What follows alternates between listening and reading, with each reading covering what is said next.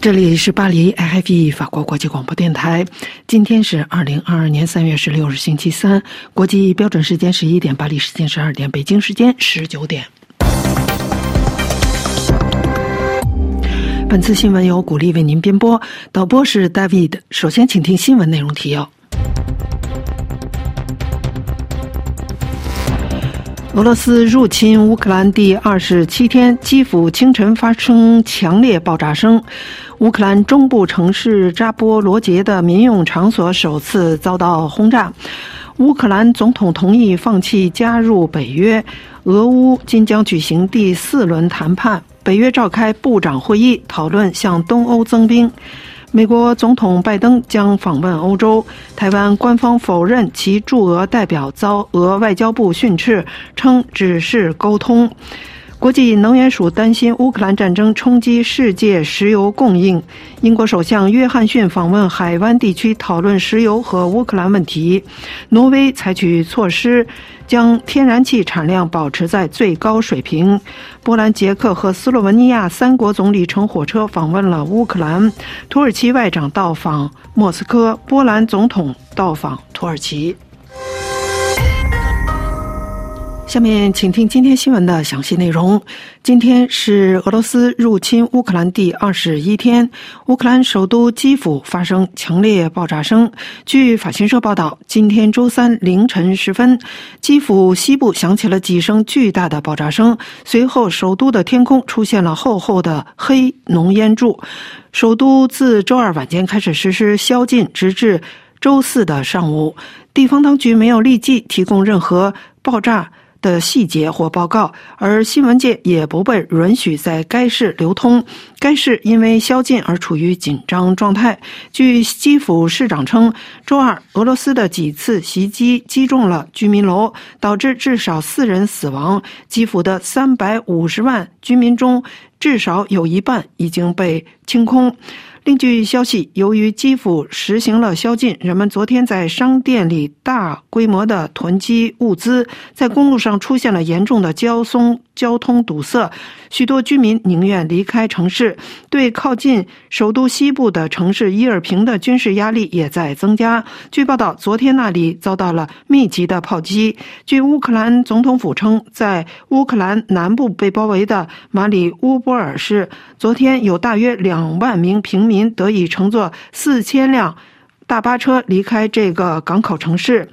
乌克兰中部城市扎波罗杰的民用场所首次遭到炮击，许多从南方马里乌波尔逃到这里来的人在这里避难。据该地区的行政长官奥列山德斯塔鲁克在电报群上说：“今天周三。”扎波罗杰的民用场所首次遭炮击，炮击的目标包括一个火车站和该市的植物园。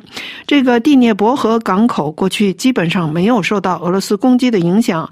该市还靠近一座核电站，该核电站于三月四日被轰炸，此后被俄罗斯人占领。扎波罗杰的居民缺少食物和水，已经在地窖里躲了好几天。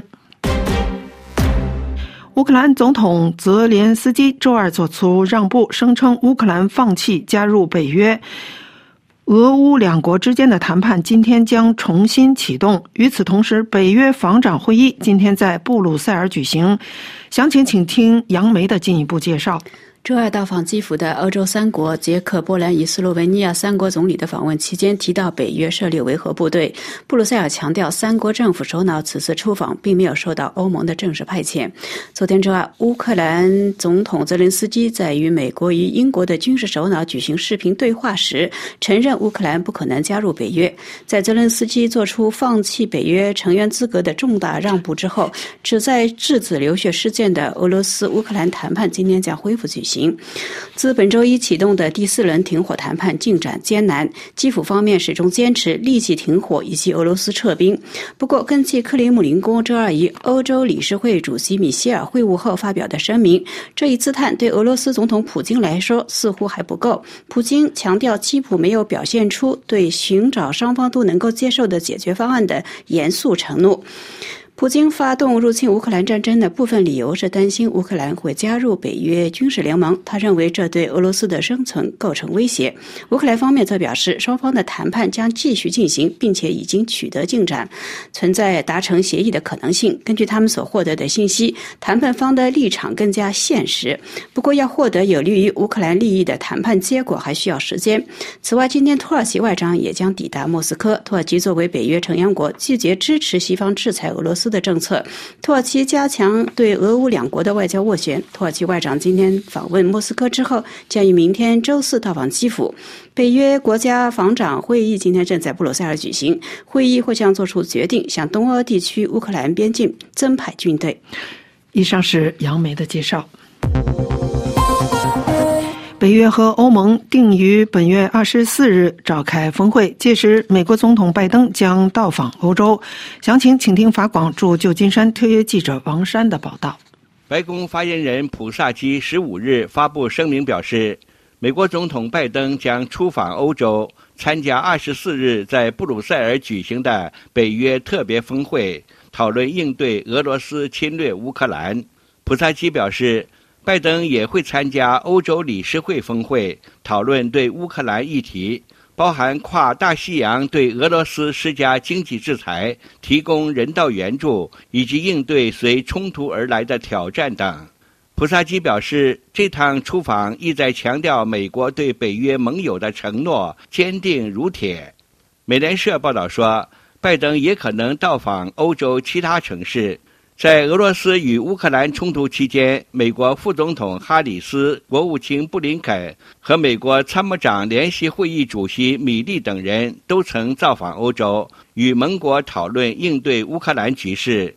另据《纽约时报》报道，俄乌爆发战争已促使美国外交思维发生巨变，幅度之大为九幺幺恐怖袭击事件以来之最，也让全美充满使命感。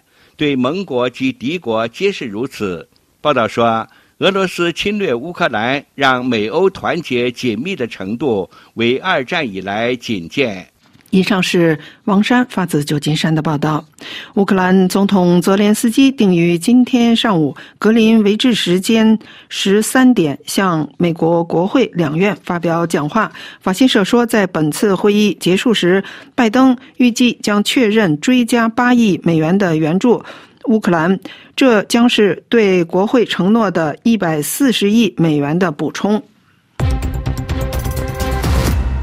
台湾官方否认其驻莫斯科代表遭到俄罗斯外交部的训斥，称只是沟通。详情，请听法广驻台北特约记者陈民峰的报道。台湾民众党立委邱成远今天在立法院质询指出，他接到陈情，由于台湾外交部长吴钊燮日前一篇批判俄罗斯的个人推文，导致台湾驻俄罗斯代表耿中庸被俄罗斯外交部叫去训斥。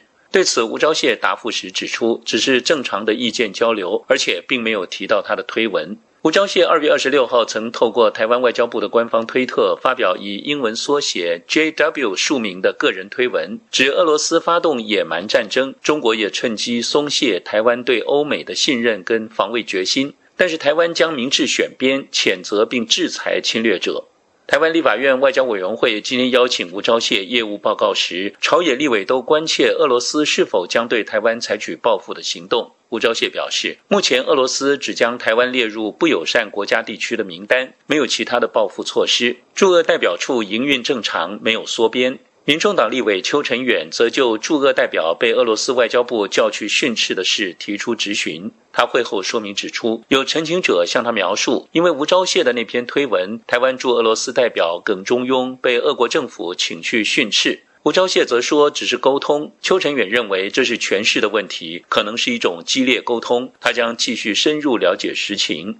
国民党立委江启臣质询说：“俄罗斯有没有撤侨的必要？”吴钊燮表示：“俄罗斯因为受到国际制裁，经济状况恶化，但当地大约一百七十位台湾人民现在人身安全无虞，其他国家也还没有开始撤侨。外交部已经做过撤侨排练，会视情况随时应变。”邱成远也询问台湾是否可能跟乌克兰深化关系，吴钊燮只简单的答复说，跟乌克兰互动有敏感性，不愿继续做说明。民进党立委林静怡要求外交部规划台乌战后合作，吴钊燮则表示，台湾一定会尽力协助乌克兰灾后重建。法广特约记者陈明峰台北报道。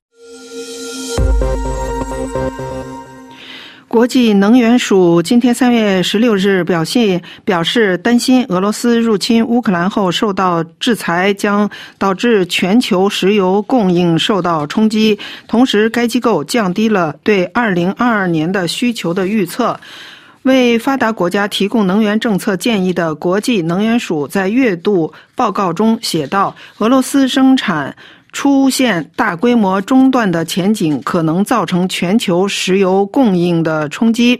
乌克兰战争给石油市场带来了很大的波动，价格接近历史高点。布伦特原油在三月七日一度达到每桶一百三十九点一三美元，然后又有回落。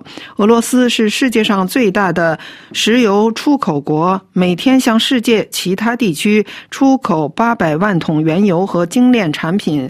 虽然美国和英国在俄罗斯入侵乌克兰后对俄罗斯的石油实施禁运，但是俄罗斯的能源部门尤其被排除在欧盟的制裁之外。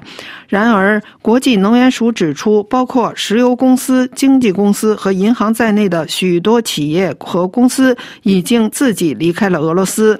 拥有额外生产能力的国家，比如沙特阿拉伯和阿联酋。都表示不愿意进一步打开输油的水龙头，而作为核问题可能协议的一部分，伊朗的石油回归的前景也不会立即出现。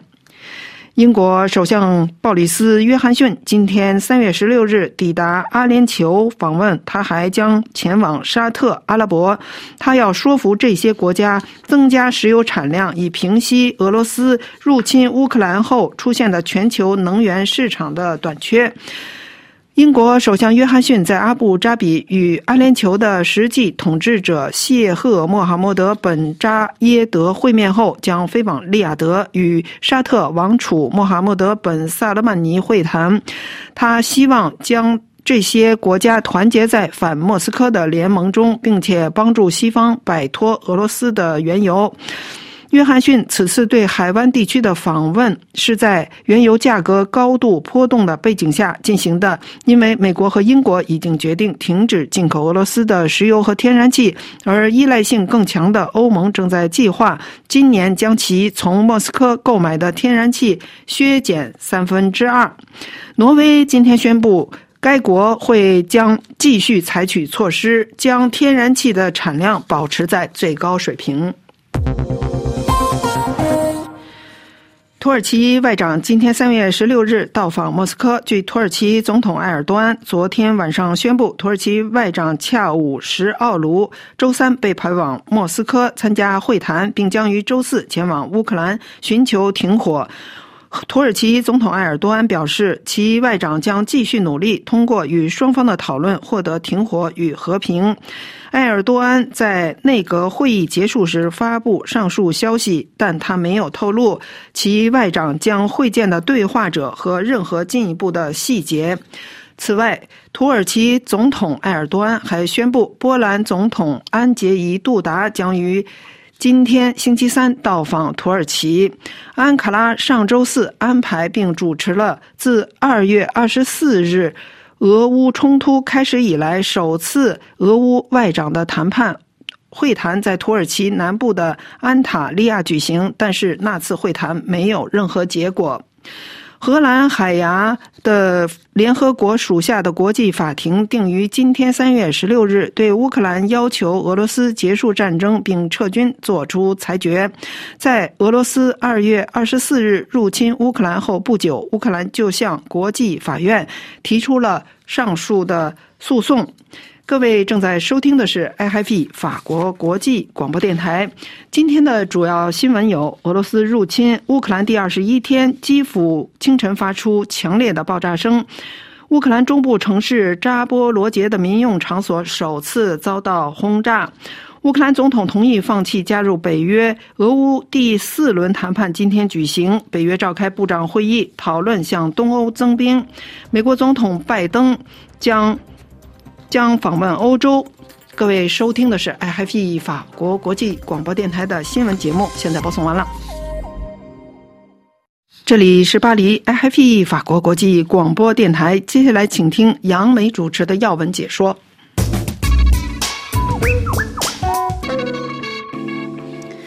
听众朋友，俄罗斯总统普京发动的入侵乌克兰的战争也已经延续了三周。昨夜京城，俄军加强了对首都基辅以及沿海沿岸城市的黑海沿岸城市的攻击。外界注意到俄罗斯军舰出现在乌克兰著名的海滨城市奥德萨，担心俄军会对奥德萨发动大规模的攻击。那么今天奥德萨的情况如何？我们有幸电话连续到滞留在奥德萨的中国公民王基贤先生。自从俄乌战争爆发之后，王基贤先生将他在乌克兰的所见所闻上传网络。为此，他在中国国内的微博微。信账号曾经一度被封，他也受到无数中国网络水军的攻击。王先生就此向法广介绍了他的感受。首先，就外界所谓俄罗斯军舰突显奥德萨沿岸的说法，王先生纠正说：“第一啊，那船不是闪现过来的，那船它是一点点开过来的，所以它不是昨儿它才到，它早就在这边有有有这些骚扰。这两天，奥德萨这边的空袭警报密集度非常高。”就十五号的凌晨啊，嗯，和十六号凌晨，呃，呃，至少有三次。呃，今天我录下来两次，那中间我睡着了，那我不知道啊。但是通过乌军这块的战报来看，他们没有成功登陆，甚至没有靠港，是拿导弹和炮弹隔着海往这打，啊，但也都被成功拦截了。就刚刚咱们通话之前，嗯，这不是有两架苏三五吗？我刚视频还说他没拿什么值钱的东西过来，这就送点值钱的东西。值钱的东西啊，所以我能够告诉你的战报，第一是这个情况，第二呢，我这就是我听说，我没有亲眼见到，但我我承诺我原话转述的是我在当地朋友的话，在那个亚速地区和赫尔森地区，首先那个地方的情况是部分地区被俄军占领，占领的意思就是那个地方按他原话说。那街上的连警察这种武装力量都已经被阵亡了，挨那儿的就已经都是纯俄军了。那么在他被占领的情况下，他们听到了猛烈的炮火。注意这个猛烈，技术上形容就是他确定不是枪声，而是炮声。那么我可以想象为，这应该是乌军在组织有秩序的反击。呃，当然这个反击这件事儿呢，在 Ukraine Online，在阿阿祖就亚速的那个。官方网站上，他们也有报道，啊，有图、有真相、有视频。我这个朋友还告诉我一重要信息，我不知道，我相信啊，那个守军有雷达，他们应该能看得见。第一呢，他按他形容，他看到了就是像油罐车那么大的那种油桶似的那种那么大的导弹。他说，按他的粗浅的军事知识，那个玩意儿应该是一炸半径半公里那么大的导弹，在他的那个亚速的沦陷地区，他早上起来上街的时候看见。那一辆的导弹车，呃，肯定是 Z 字军的，就是俄军的，嗯，在驶过，往哪儿调兵不知道呢还，并且呢，他刚刚他也醒了，他目前安全，他告诉我说那个，呃，据他了解，俄军使用了一种叫亚核弹，应该是仅次核弹的东西，在乌克兰的地盘上，但炸到哪儿了？我因为咱俩刚才通话，我还没顾上看，啊，这个。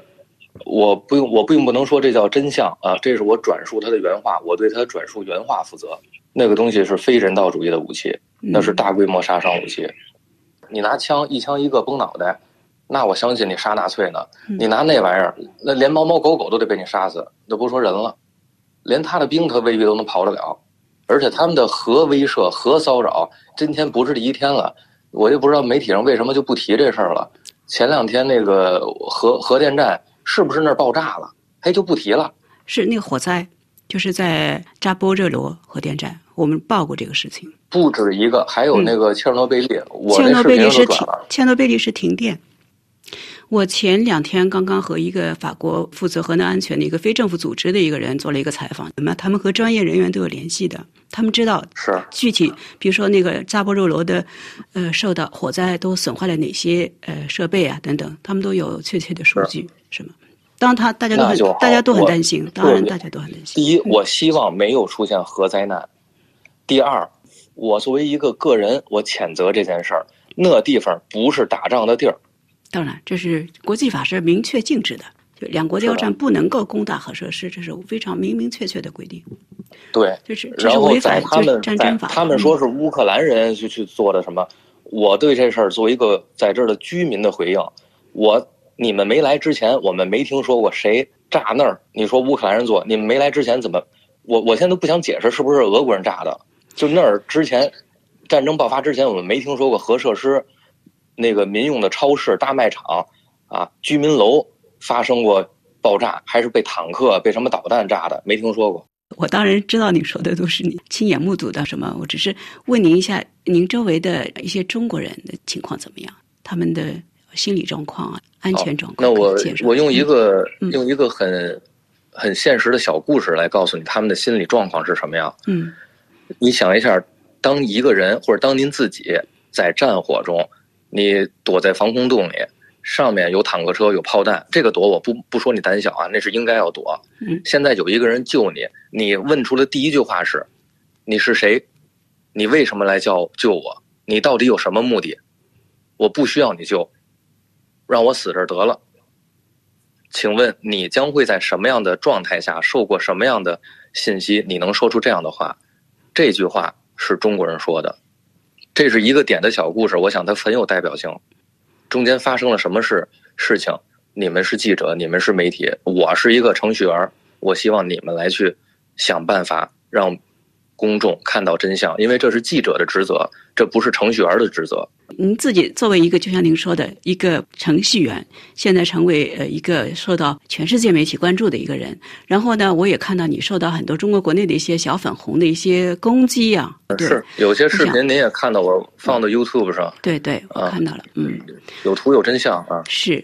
你有什么感受啊？我第一呢，对于所有媒体来说，请注意我在我视频中的用词。呃，我这个人呢是比较反对任何种族主义和地域主义的，所以我一直在纠正我，包括我身边的邻居，请不要说他们俄国人混蛋，你可以说战争的发起者普京混蛋，但不是所有的俄国人。就这点，我的邻居们都已经认同。那你现在作为在奥德萨的一个普通居民，你对外界有一些什么期待？对欧盟啊，对俄罗斯啊，对中国啊等等。我今天早上嗯刚刚发了一个短视频，我现在对国际上的一个呼吁，我是这样：你以为现在只有俄俄乌战争？你以为战场只在基辅、只在乌克兰吗？我看到了，也是两个战场，普京开辟了两个战场，他的第二个战场更恐怖，那个战场在莫斯科的广场上，普京的武装在对他的人民做什么？全世界好像已经也都看到了。我觉得在那个战场上，无辜的百姓才真正的需要人道主义救援。他们来这儿杀人的士兵，我看到很多都是被骗来的，骗他们说这是军训，这是演习，实际把他们放到战场上送命，骗他们说这里有纳粹。我的视频中，你可以告诉我，我视频中你看到哪一个人，你告诉我他是纳粹，他即便是，你可以审判他，不用你们，我们邻居就可以把他抓起来，放到法庭上，原告阐述，被告阐述，你审判他。然后再杀掉他。但我在莫斯科的，我在莫斯科广场上，我在俄国的朋友，他们转述给我的信息，让我看到普京其实发动了两个战争，而那个战争更需要人道主义关怀。一个投降的士兵，你们也看到了，你们也这是公开的渠道，乌克兰开通了那个降兵的热线嗯啊，俘虏热线，你们可以打电话过去问这个俘虏在不在，哪些人是俘虏。我怎么解读这件事儿？我想看，我想告诉你，嗯这说明我们如果承认这个人是战俘，意味着这个人就不会死在乌克兰的战场上，我们不会杀了他，我才敢告诉你他姓什么叫什么。你看战争结束以后，他是不是还活着？我们愿意把这些孩子送回家，送回他爹妈那儿孝敬爹妈种地。但是普京，你能否保证对这些战俘至少提供像我们一样的人道主义待遇吗？你对你的人民，你的人民好像只是说了句话，你就把他如何如何了。嗯所以我真的，我在这儿，我在呼吁关注一下俄国的老百姓，他们也是普京的受害者。我们乌克兰的这些居民啊，这些他们的这些公民，我不是公民，已经被他的炮火团结一致了。我们的总统，哎，我你你理解我说我们的总统，我知道，泽连斯基总统敢给敢给基辅的人发枪，敢站到人民群众中，领导人民群众奋勇抵抗外敌。那么，请问普京，你敢不敢站到莫斯科的广场上，站到你的人民群众中，把你煽动战争的这些言论，当着你的人民群众来说，不需要武装警察保安，你也不用穿防弹衣。你给你的人民群众中每人手里发把枪，把你的话说完，你敢不敢这样做？非常感谢中国公民王吉贤先生从乌克兰的奥德萨接受法广的专访。各位可以在法广的网站收听本台对王吉贤先生采访的完整录音。本次节目是由杨梅采播，要感谢 David 的技术合作，更感谢各位的收听。我们下次节目再会。各位收听的是法国国际广播电台。接下来，请刘芳播报今天的法国报纸摘要。各位听众，俄罗斯新闻直播节目中，一名女记者勇敢举牌揭露普京发动的入侵战争，记者命运引发关注。乌克兰总统留守基辅，领导民众抗争俄罗斯入侵者。梵蒂冈在抨击俄罗斯入侵与维持和莫斯科的关系之间努力寻求平衡路线。受乌克兰战争影响，法国深受通货膨胀冲击，今年通胀率可能超过百分之四。全球最大半导体芯片制造商英特尔公司计划在欧洲投资至少三百三十亿欧元，以满足欧洲的需求。这是三月十六日出版的法国各报头版聚焦的话题。关于中国，多份日报继续关注中国在乌克兰危机中的立场。中国外交部长王毅周二表示，中国不是俄乌危机的参与方，不希望受到西方对俄罗斯制裁的影响。解放报报道指出，王毅周二作出的表述显现了中国在其盟友俄罗斯对乌克兰发动残酷战争二十天之后，可能结束他所采取的平衡立场。中国外长在与西班牙外交大臣阿尔瓦雷斯通电话时强调，中国一贯反对使用制裁手段解决问题，更反对没有国际法依据的单边制裁。中国不是危机当事方，更不希望受到制裁影响。中国有权利维护自身的正当合法权益。报道指出，美国政府泄露了莫斯科向北京发出寻求军事装备，尤其是无人机和经济支持的呼声，旨在敦促中国面对俄罗斯以可观的人力和物力为代价加紧对乌克兰的攻势，应该正视自己的责任。自二月二十四日以来，中国在联合国的两次表决中均投了弃权票，没有对俄罗斯的入侵行为提出谴责，却强调莫斯科对安全问题的正当关切，并对其与俄罗斯坚如磐石的友谊表示庆贺，同时也对乌克兰的局势深表遗憾。报道引述卡内基国际和平基金会亚洲事务资深研究员方爱文的观点指出，北京在根本不可调和的利益之间左右为难。首先是与俄罗斯的战略伙伴关系，其次是中国外交政策的基本原则，即主权、领土完整和不干涉内政。再有就是不希望受到美国与欧洲制裁的附带损害。《费加罗报》也在报道相关消息时指出，北京的相关表述是在美国担心北京支持莫斯科之际做出的。北京没有谴责入侵乌克兰的行动，却指责西方应对北约扩张的事实负责。周一，美国国家安全顾问沙利文与中国外事工作委员会办公室主任杨洁篪在罗马举行会晤后，白宫一名高级官员表示，美国对中国在乌克兰战争问题上与俄罗斯结盟的立场深表关切。不过，这位官员拒绝对美国媒体披露的关于莫斯科要求北京提供经济和军事援助的消息发表评论。周一，北京驳斥相关消息为假新闻。回声报在新闻播客栏目中分析了俄中两国的微妙关系。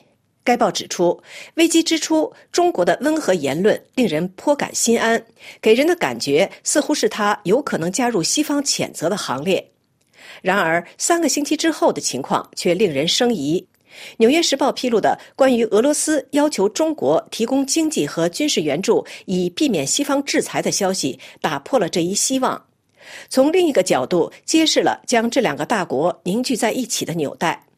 两国在北京冬奥会之前的一份共同声明中，重申了他们的共同目标和敌人，即美国模式。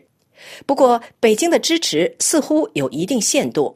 中国好像对其俄罗斯朋友入侵乌克兰感到尴尬，在外交上的表述愈显模糊，大概是出于对入侵程度感到惊讶的原因。中国曾对美国发出的外交警报置若罔闻，是为数不多的没有及时撤离其在乌克兰六千多名侨民的国家之一。撤侨行动随后在俄罗斯战火点燃之前匆忙展开。中俄两国在经过数十年不冷不热的关系之后，于十多年前加速和解。但是，中国支持俄罗斯的立场可能会导致其与最大客户美国的关系恶化。此外，中国疫情局势近期急剧恶化。周二披露的二十四小时内感染确诊病例暴增至五千二百八十例，成为二零二零年年初第一波疫情以来的最高纪录。多座城市和地区再次进入封闭状态。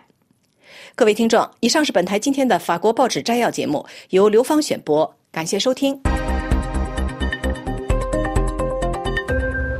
接下来是本台的特约记者专栏节目，今天是由楚良一主持的东京专栏。当地时间三月十日，二零二二年韩国总统选举结果出炉，在野的国民力量党候选人尹锡悦以相差不到百分之一的微弱优势击败执政的共同民主党候选人李在明，当选下一届韩国总统。日本对尹锡悦当选表示欢迎。日本。首相岸田文雄十一日与尹锡悦举行电话会谈，双方都表示日韩关系十分重要。日本方面认为尹锡悦有亲日倾向。从家庭因素上看，其父尹启仲是一位经济学家，曾就读于日本一桥大学，并在该大学担任过客座教授。日本希望尹锡悦。就任总统后，能够改善在文在寅任总统期间处于邦交正常化以来最严峻状态的日韩关系。在外交政策方面，尹锡悦主张对朝鲜和中国采取更强硬的立场。提倡降低对华依赖度，强调朝鲜不实现无核化就不给予经济援助，也不会放松制裁，并有志解决目前处于对立中的日韩关系中的。多重历史问题的确，目前日韩之间所面临的问题，与其说是现实问题，更多的是历史问题。首先，他要解决的就是日韩之间的慰安妇问题。日本与韩国在二零一五年十二月就二战时期性奴隶慰安妇问题达成。协议，日本表示由衷的歉意，并拿出十亿日元为韩国慰安妇设立救助基金。但是文在寅上台后表示，必须废除朴槿惠政府签订的日韩慰安妇协议，至今仍然没有结论。前韩国外长康京和说。百分之七十以上的国民对该协议表示不满，要解决这个问题，尹锡悦面临着说服民意和国会的难关。就目前的形势看，在五月十日开始担任总统的尹锡悦所代表的人民力量党等的势力，在韩国议会是弱势团体。韩国议会由将成为在野党的革新势力主导。本届韩国议会固定人数为三百人，革新势力的共同民主党占有一百七十二议席，占百分之五十七。尹锡悦方面的保守政党国民力量党和国民之党只有一百一十三个议席，在韩国。重要的议案必须得到国会全体议员百分之六十以上的同意，才能提交国会。如果多数议员反对，国会可以葬送政府想要推行的所有重要政策。再一个就是战时劳工赔偿问题，韩国法院接二连三的对日本企。企业暂时征用韩方劳工诉讼，作出终审判决，要求日方赔偿，并扣押日本当事企业的财产，要进行拍卖。要解决这个问题更难，因为尹锡悦即使当选总统，领导的也是行政政府，无法干涉司法的终审判决。以上东京专栏由法广特约记者楚良一转播。各位收听的是法国国际广播电台，接下来是本台的专题节目时间。首先，请听由珍妮特主持的《今日经济》。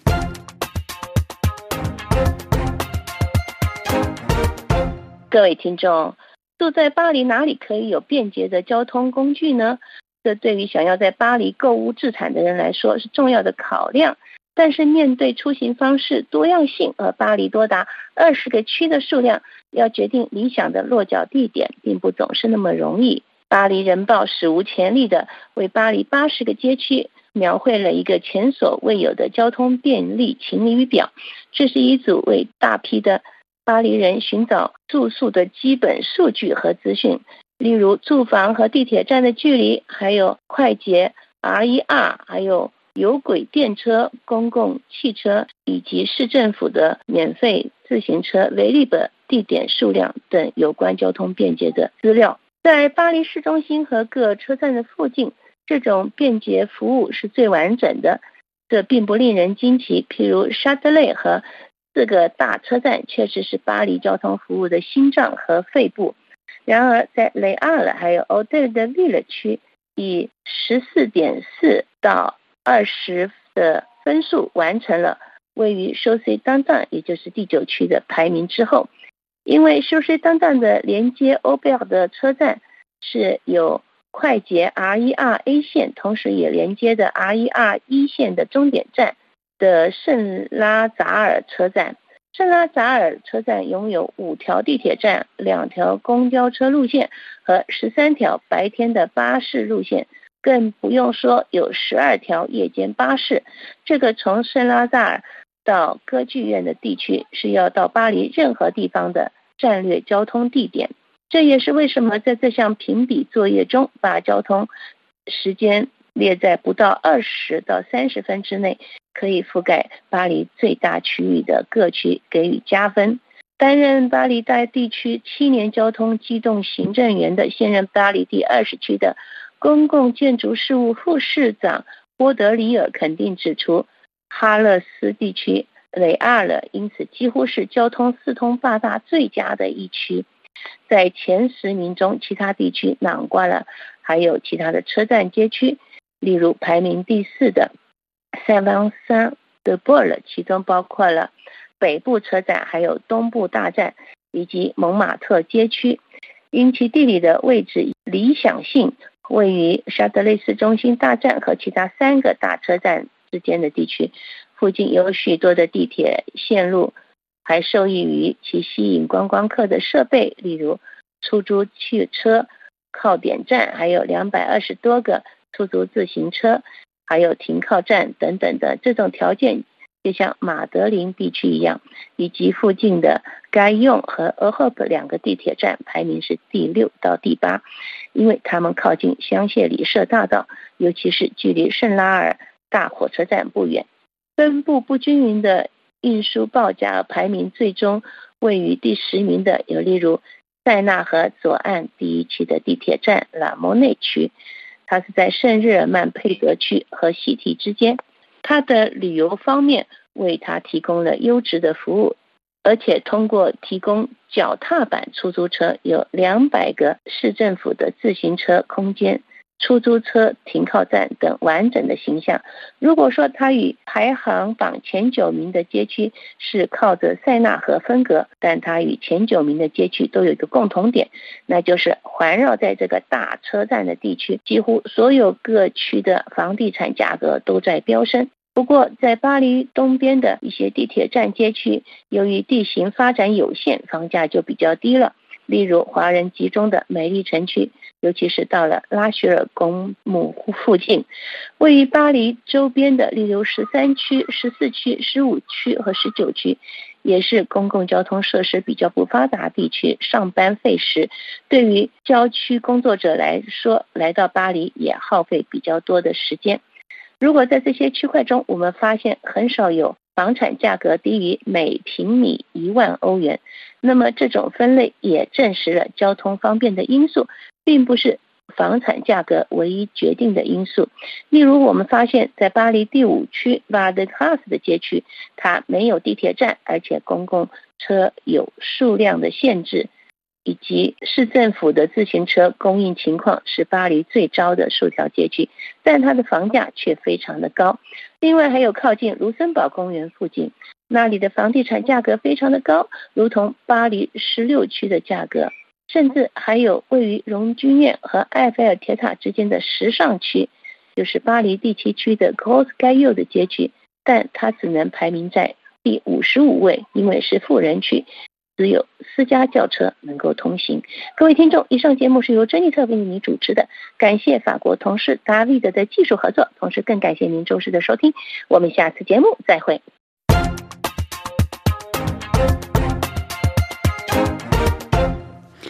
接下来再请听由安东尼主持的文化与艺术专题节目。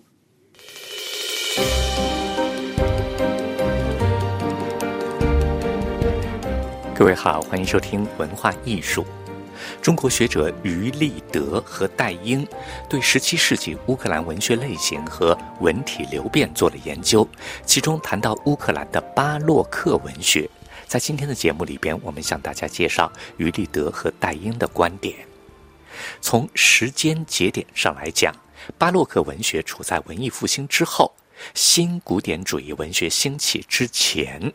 从文学发展史的角度上来讲，它属于非主流文学，而且常常被一些研究者视为缺乏美感的和不成熟的文学样式。但是在17世纪20年代到18世纪中叶，这个样式却受到乌克兰文学创作者的青睐，在多种文学实验中推动巴洛克文学的发展，并把它推向繁荣。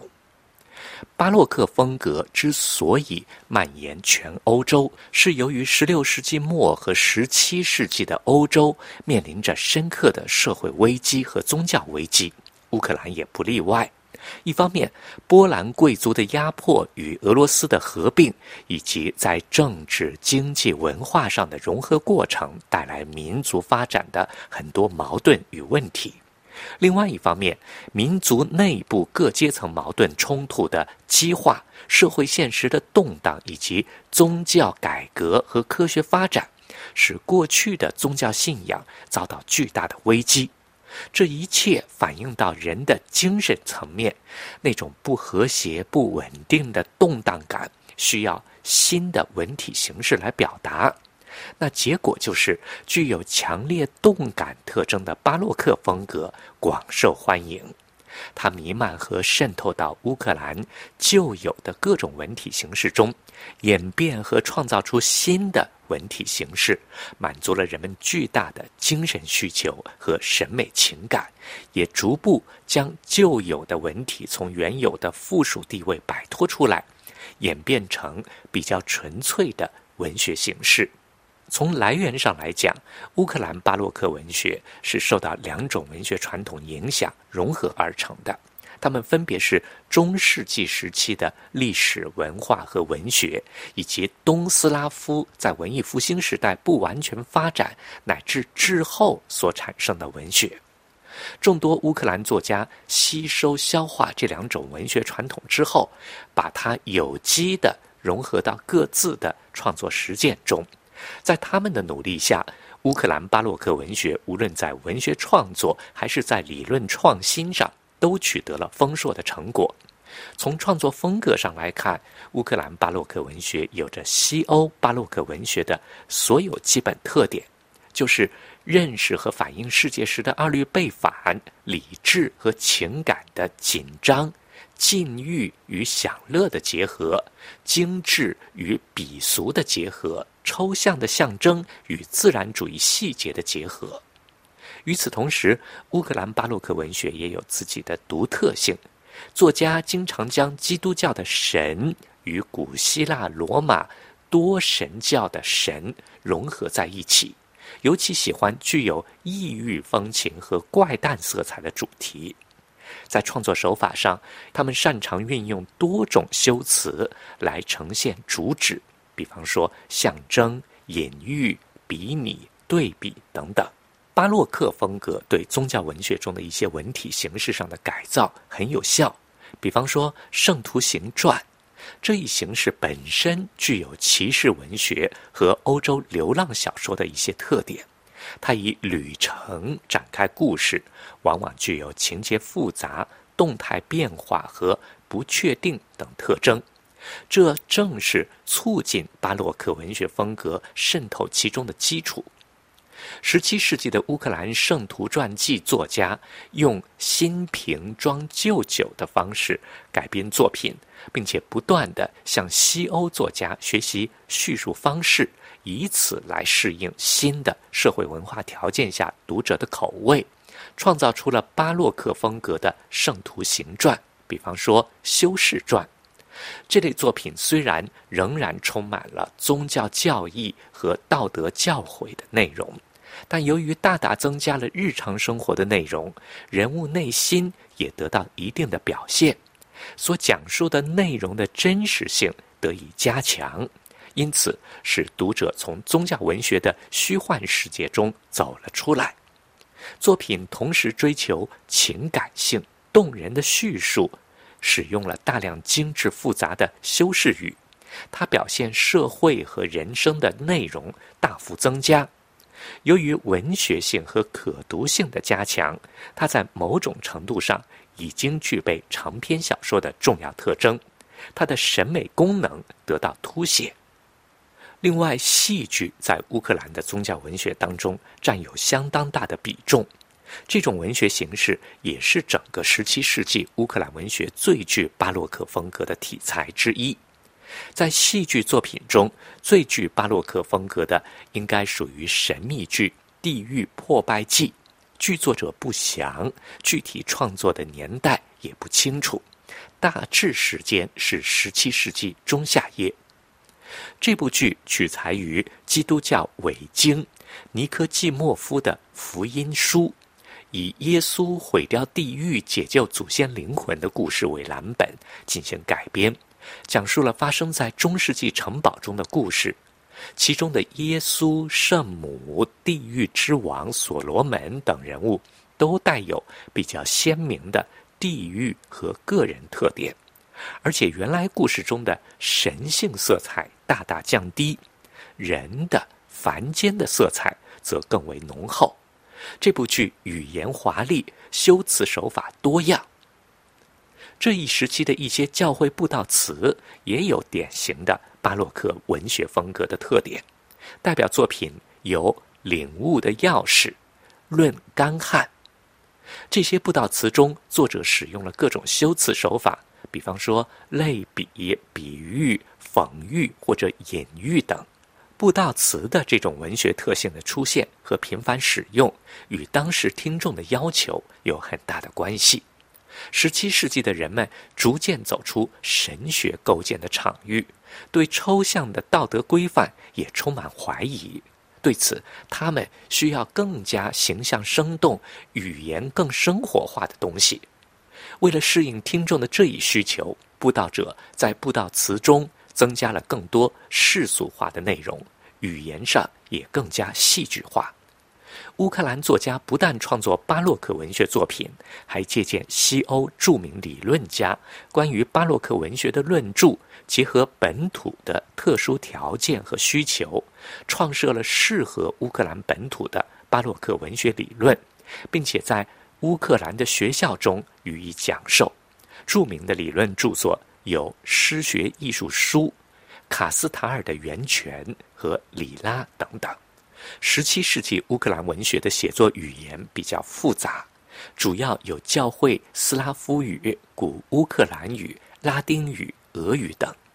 其中，教会斯拉夫语、古乌克兰语是作家写作的首选语言。写作语言的多样性，既与作家选择的语体形式，就是崇高体、中间体、低俗体有关，又和当时的读者构成有关。读者群中，除了有一定社会和文化地位的人外，还包括学生、神父、哥萨克、市民，甚至还有农民及农奴。读者中的一部分人，比方说学院毕业生及僧侣，常常云游四方，对文学作品的流通和文学作品读者群的扩大起到了推动作用。读者人数的增加。促使职业作家涉猎的范围也相应扩大，内容也就随之更加契合读者的阅读兴趣。当时的读者非常喜欢阅读经过乌克兰作家改编的传说和故事，西欧的骑士小说更是受到上层社会的青睐。比方说，凯撒奥托与金钥匙彼得等有关爱情、荣誉、复仇等内容的骑士小说，一直备受十七世纪乌克兰作家的青睐。他们把这些题材不断的进行转述。格里高利神父的小圣经就是其中的代表作。读者的这种要求，使中世纪。和文艺复兴时期在西欧环境中产生的故事情节，在十七世纪的乌克兰文学中不断的重现。好了，各位，以上听到的是文化艺术。今天和您介绍的是乌克兰的巴洛克文学。感谢您的收听，再会。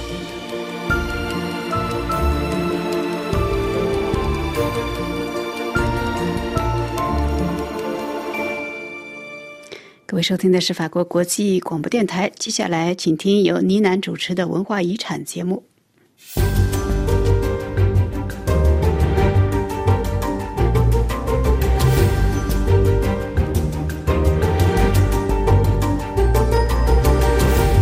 各位好，欢迎收听本期的文化遗产，我是倪楠。今天一起来关注联合国警告乌克兰的文化遗产恐会在战火当中损毁。乌克兰是欧洲的文化大国，也是斯拉夫文化遗产的重要集成地。二零二二年三月一日，俄乌战争当中，乌克兰东部明星城市哈尔科夫著名的自由广场在一场空袭当中化为废墟。其他遭受炮击的城市当中，也有许多文化人士在撤离之前给街头雕塑等尽可能做了防护性措施。然而，鉴于炮火愈发给这里的文化明珠带来重大威胁。三月八日，联合国教科文组织发文呼吁国际社会各方保护乌克兰的文化遗产，因为它不仅是历史的见证，还将给未来的人们提供理解现在的线索。自战争爆发以来，联合国教科文组织一直与所有相关机构以及乌克兰的文化专业人士保持联系，以评估当地情况，并加强对文化遗产的保护。联合国教科文组织总干事奥黛丽·阿祖莱表示说：“我们面对的第一个挑战，就是把乌克兰文化遗产的遗址和纪念碑等标记出来，以提醒交战的双方，这些地区受到国际法保护，拥有特殊的地位。希望。”这些遗产能够被排除在轰炸之外。联合国教科文组织表示，一九五四年的海牙公约当中规定，在发生武装冲突的时候，受到保护的文化遗产将可以获得蓝盾这一独特标志，来避免被交战双方所损毁，或者在意外当中遭到损坏。就此，联合国教科文组织正在和乌克兰政府进行沟通，希望将该国的众多文化遗产置于蓝盾这个保护伞之下。截至目前，已经被列入世界遗产名录的乌克兰文化遗产共有七个，包括首都基辅的圣索菲亚大教堂和相关修道院建筑、基辅的洞窟修道院遗址、西部城市利沃夫的古城遗址、乌克兰境内卡尔巴沁山地区的木质教堂、从挪威到黑海穿过十个国家当中经过乌克兰的斯特鲁维测地湖、黑海北部海岸多利安人的遗迹、布科维纳与。达尔马提亚的城市民居，在乌克兰境内的卡尔巴阡山地区原始山毛榉林，这些文化遗产的蓝盾标记工作日前已经开启。此外，联合国教科文组织和联合国教学与研究所开展合作，分析处于危险当中或已经受到战争影响的受优先保护的文化遗产地点，通过卫星图像来评估损失。迄今为止，该监测系统已经覆盖了乌克兰的大约十个重点受保护文化。遗产的地点包括列在世界遗产名录上的重点保护对象。包括乌克兰世界遗产所在地的管理方、博物馆负责不可移动和可移动遗产的专业人士，也和联合国教科文组织进行紧密沟通。目前，世界急需知晓当地的具体情况。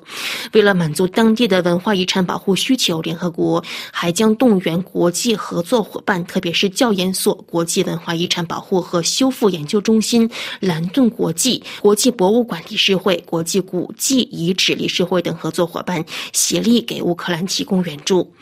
乌克兰境内还拥有七大奇迹，涵盖乌克兰重大的历史文化古迹，当中包括卡缅茨基国家历史建筑保护区。上文提到的列入联合国世界遗产名录的基辅洞窟修道院和圣索菲亚大教堂，乌曼的索菲夫斯基公园，塞瓦斯托波尔的克森尼索遗址，霍金要塞和扎波罗热的霍尔蒂恰岛。根据联合国旗下的世界旅游组织的统计，二零一二年到访乌克兰的外国游客数量在欧洲排名第九。旅客们十分钟情于上述的历史遗迹、黑海海岸度假村以及卡尔巴阡山滑雪胜地。二零一二年，旅游业在乌克兰国内生产总值当中占比百分之二点二，同时直接提供了占全国工作总岗位百分之一点七的工作机会。随着本次俄乌战火的延烧，乌乌克兰经济遭到毁灭性打击，盘旋在其文化遗产上空的威胁也挥之不散。好了，以上是本期的文化遗产，一起来关注了联合国发出警告，称乌克兰的文化遗产恐会在战火当中受到损毁。我是倪楠，感谢收听。各位收听的是法国国际广播电台今天二零二二年三月十六日星期三的第二节中文广播。下面最后一次重播本次新闻内容提要。俄罗斯入侵乌克兰第二十一天，基辅发生强烈爆炸声。乌克兰中部城市扎波罗热民用场所首次遭到轰炸。乌克兰总统同意放弃加入北约。俄乌第四轮谈判，北约召开部长会议，讨论向东欧增兵。美国总统拜登将访问欧洲。乌克兰总统今天将向美国国会发表演讲。拜登将宣布向乌克兰追加八亿美元援助。台湾官方否认其驻俄代表遭俄外交部训斥，称只是沟通问题。国际能源署担心乌克兰战争冲击世界石油供应。英国首相约翰逊访海湾地区讨论石油和乌克兰问题。挪威承诺采取措施将天然气产量保持。在最高水平。波兰、捷克和斯洛文尼亚三国总理乘火车访问了乌克兰。土耳其外长到访莫斯科，然后访问乌克兰。波兰总统到访土耳其。法国国际广播电台本台今天的第二节中文节目即将结束。本次节目由杨梅主持，要感谢 David 的技术合作，更感谢各位的收听。我们下次节目再会。